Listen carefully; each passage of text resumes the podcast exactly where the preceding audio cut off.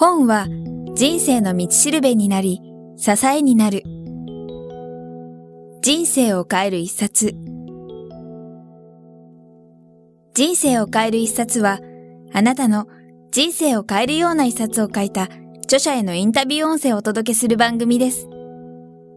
闇雲に新刊やベストセラーを追うのではなく、元新聞記者の聞き手、早川洋平が著書への思い、人生を変えた一冊、人生のターニングポイントなどを著者から直接伺います。それでは、本日のインタビューをお聞きください。この番組の肝の質問なんですけども、皆さんご自身も相当本読まれてると思うんですけども、皆さんご自身の、まあ、人生に大きな影響を与えたような一冊があれば教えていただきたいそうですね。僕自身が起業をする際にですね、一番大きかったったのこのマッキンゼを作った男、マービン・バウアーというダイヤモンドさんのですね、はい、この本は非常になんかこう心を打たれてですね、あの今のあのマッキンゼというトップブランドですね、はい、まあ大前健一さんが日本では、まあ、あの頑張って、はい、えー、広めたわけですけども、うん。その起業をしていくとか、あるいはコンサルティングをしていくっていうところのこうフィロソフィーが書いてあってですね、非常に影響を受けましたね。なるほど。皆さん、その本とはいつ頃どんな時にあってどう変わったんでしょうか、ね、これはね、たまたま前に多分買ったんだけど、結構買って読んでないの 多いので、ね。はい、で、その時に、あ、そういえばコンサルティングなので、はい、これ2007年ぐらいに多分読んだんだと思う、はい、ちょうどなんか起業する頃ですね、はい、ちょうどタイミングがあったんだと思うんですけども、自分自身でコンサルティングのハーバーの先生とやろうと時に、はい、金銭ってどうしてあんなになったんだろうと思って買った本だと思うんですね。なるほど。その中のすごい具体的にっていうところはちょっと挙げるの難しいかもしれないですけど、特に今このお話ししながらですね、印象的だった何かエッセンスでも部分でもいいんですけど、あれば。一つはやっぱそのクライアントに徹底的にこう、持ってくるっていうんでしょうかね。考え方ですよね、はい、何が本当にいいのかっていうアドバイスをちゃんとしなきゃいけないっていうことですよね。うん。うん。そこが一番この読んでて、あとブランドイメージっていうんでしょうか。ブランドイメージ。うん、そこをすごくあの大切にしてる会社なんですね。うん、だから、そのマッキンゼーというブランドで一つ全体が統一されているっていうところですね。はい。うん、あそこは、必ずしもその、コンサルティング会社に限らず、いろんな企業でも、はい、特に今あのソーシャルなんかもね、はい、今非常に流行ってますけども、やっぱあの時って、ソーシャルにおいて一番重要なのって、そのコーポレートビジョンだと思うんですよ。そうですね。こういうふうにしたときにどう対応するかっていうのを、はい、あの、一つの会社のビジョンがあれば、はい、いや、それは、例えば、あの、無視しまとか、うん、反応しまとか、そうですね。いうのが決まってくると思うんですけども、はい、このコーポレートビジョンがないために、なんとなくバラバラに対応してしまうと、どんなに広告でいいことを言ってても、実際にはなんか、全然ブラック企業じゃんみたいな話があるわけですよね。はいそこに通じる話だなと思ってるんで、経営の哲学をやはり明確に歌ってますよね。あともう一つはですね、僕の亡くなった母がさっきの携帯電話なので、あの、亡くなった後に実は原稿があって、はい、親父がまあ出版した本なんですよね。ね国史上の母の奇跡っていうので、はい、まあ自費出版だったんですけど、今結構全国の図書館にも入ってて、はい、で実はこれを読んで、僕は本を書こうと思ったんですね。なぜかというと、その、まあ、母が亡くなって、はい、その初めて自分でも読んだ、僕の幼い頃とかも含めて載ってるの恥ずかしいんですけども、はい、でもなんか人間ってその、どっちみちみんな死んじゃうわけですよね。でもなんかその死んだ後も、なんか人々にいろいろと影響を持つとか、結構感動しまったみたいな話をですね、はい、1960年代にアメリカに行ってたっていうか、あまり例がないので、はい、その当時の苦労話なんかも書いてあるんですけど、うん、まあなんか本ってやっぱいいなと思ったのは、そこですよね。うん。そうか、ちょっと恥ずかしいかもしれないですけど、その中で、まあ、平野さんご自身のこともあると思うんですけども、えー、どんなところがまさにお母さんのあの式だと思うので、ですね、あの全部染みるとは思うんですけども、なんか、ありますアメリカとカナダにいましたけども、そのカナダで、アメリカで生まれてカナダで育ったんですけども、そのカナダで予想以上に日本人っていうのはいなかったんですね、当時。そうなんですね。で、当時はあのプロペラ機でアメリカにも行ってましたし、日本人っていうのがすごい少ない中で、まあ結構苦労しながら、人種差別ももちろんありましたし、まあよくだから、うん、親が頑張ってたんだなっていうのを思いますよね、今になるとね。えー、そっかそっか、その平野えー、リエコ。リエコさんですね。どうぞ。はい。あ、ありがとうございます。帰国子女の母の奇跡というはい、ぜひ、皆さんに読みいただけること。一つのきっかけですね。うん。そう、でも素晴らしいですね。なるほど。ありがとうございます。ひなさん、ご自身の今人生を変える一冊というか二冊お聞きしましたけども、はい、人生でですね、ひなさんご自身が一番大切にしていることとか、もう、まあ、概念でもいいんですけども、何かあれば教えていただきたいんですけども。そうですね。やっぱりその、時間ですかね。時間。うん、人との時間なんですけども、はい、結構ブログなんかにもいろんな人となんかランチしましたみたいなことを書いてるんですけども、はいはいリアルに人とコミュニケーションする時間っていうのは非常にやっぱり大切にしたいなと思いますね。うん、リアル。今インターネットの時代で、まあ、全部メールでできちゃいますし、はい、それこそ SNS でこうできちゃうと思うんですけども、48年間の人生を振り返ってみると、どんなにネットで繋がっていても、やっぱりリアルに会って話をした人っていうのは、やっぱり全然勝てないんですよね。うん。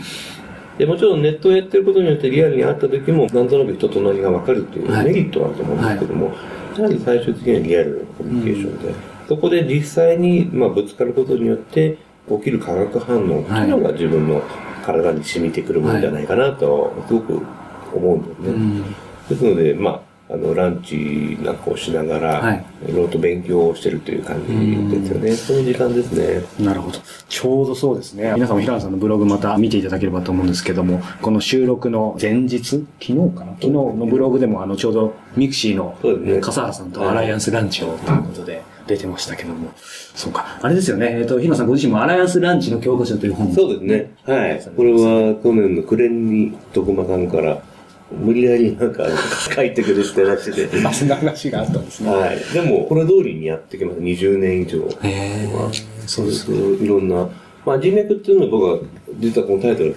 嫌だっていうふうに言ってたんですけど、つながりですよね。はい、人とのつながりをいかに作っていくかって時に、うん、一番いいのはプライベートで、こう一回会うっていうのが、はいいいと思ってて、うん、で特にランチって時間を取らないじゃないですか。そうですね。夜だといろいろそうなんです夜だと仕事以外の話も増えちゃいますし、はい、ずるずる2次会3次会みたいな話になっちゃいますんで、はい。うん、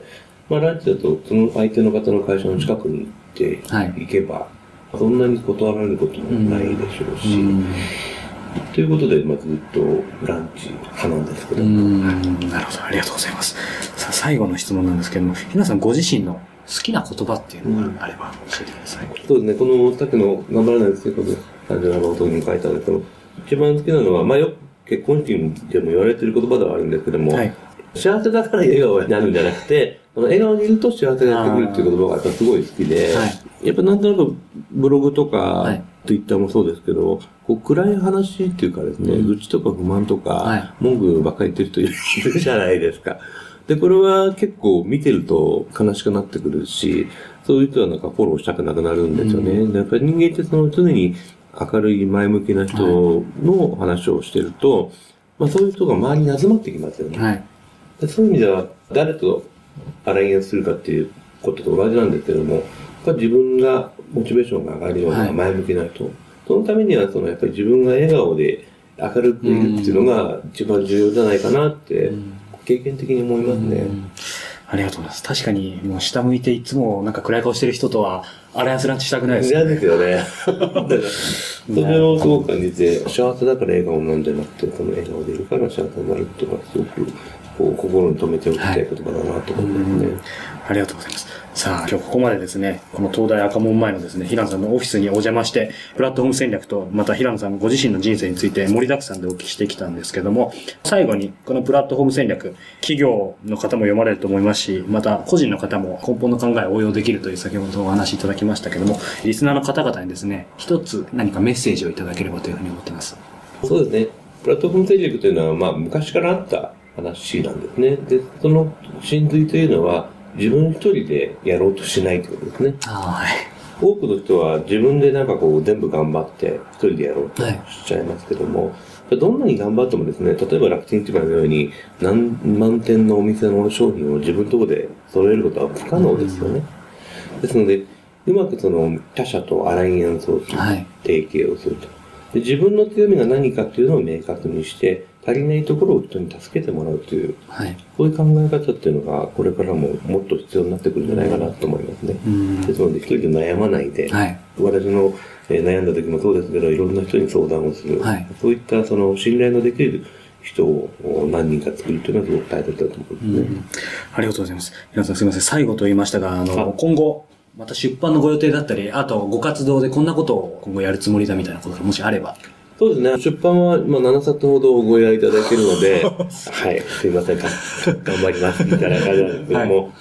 まあ、この部屋もですね、たまにあの、勉強会をやったりとか、自らプラットフォームとして、まあ、プラットフォーム戦略の勉強会、少人数勉強会とかですね、えこの間もやったんですけど、また春頃にはやりたいと思ってまして、リアルにいろんなケースを持ち寄ってですね、すね。リアルコミュニケーションで、はい、講演会だとどうしてもですね、なんか100人とか300人とかなっちゃって、こう一方的に話すだけなんですけども、は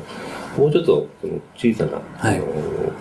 勉強会だと、コミュニケーションが発生しますので、はい、僕自身もすごい勉強になりますので、はい、そういったものをこう増やしていきたいなと思ってます、はい。ありがとうございました。今日はですね、東洋経済から発売中のプラットフォーム戦略、著者の平野敦カールさんをお迎えしてお話を伺いました。平野さんどうもありがとうございました。どうもありがとうございました。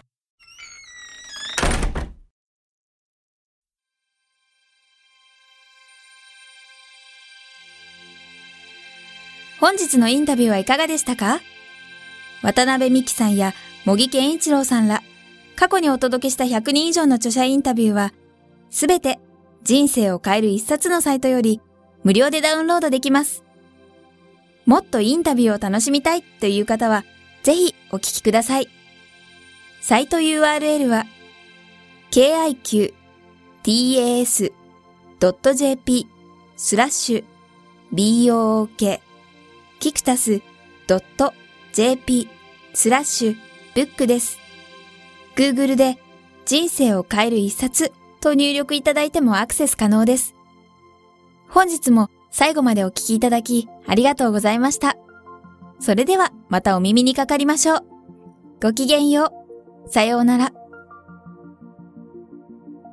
この番組は、キクタスの提供、若菜はじめ、ご機嫌ワークス制作協力、宮浦清志音楽、清水夏美ナレーションによりお送りいたしました。